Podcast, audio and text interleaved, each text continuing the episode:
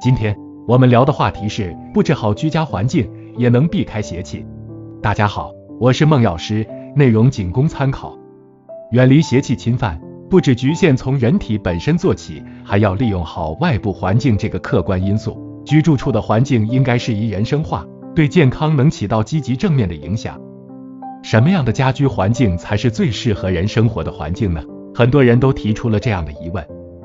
答案很简单，清新舒适、健康宜人的环境当然是最好的了。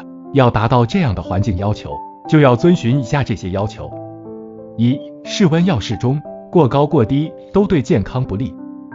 人体对生活环境的温度是有一定要求的。不能太高，也不能太低。一般情况下，人体最舒适的环境温度，夏季为二十五至二十七摄氏度，冬季则为十八至二十摄氏度。这是因为，如果室内温度过高，就会影响人的体温调节功能，由于散热不良而引起体温升高，血管舒张，脉搏加快，心率加速。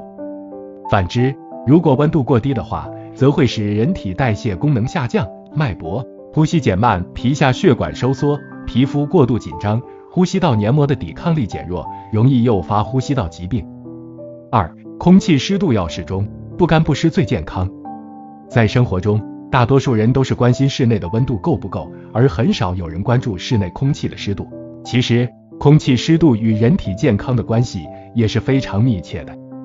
一般情况下，最利于生活的相对湿度应该是在百分之四十五至百分之六十五之间，湿度指数为五十至六十的环境最好。因为夏天湿度过大，人会感到闷热、烦躁；冬天人则会觉得阴冷、抑郁。湿度太小，空气过于干燥，则会使人体的水分流失，导致皮肤粗糙、皴裂，还会降低人体的抵抗力，容易感染疾病。所以说，不干不湿的空气湿度才是最利于日常养生的。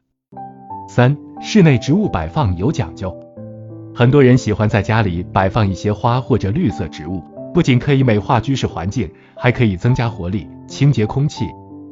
但是，植物花草是不能胡乱摆放的，比如针叶植物属阳，可放置在朝南的房间内；低垂圆叶植物属阴，可放置在朝北的房间。多刺的植物要放在人不易碰到的位置，在高血压患者的卧室里放一些艾叶和银花。有降血压的功效，失眠的人则可以在床头放一些薰衣草，可以加速睡眠。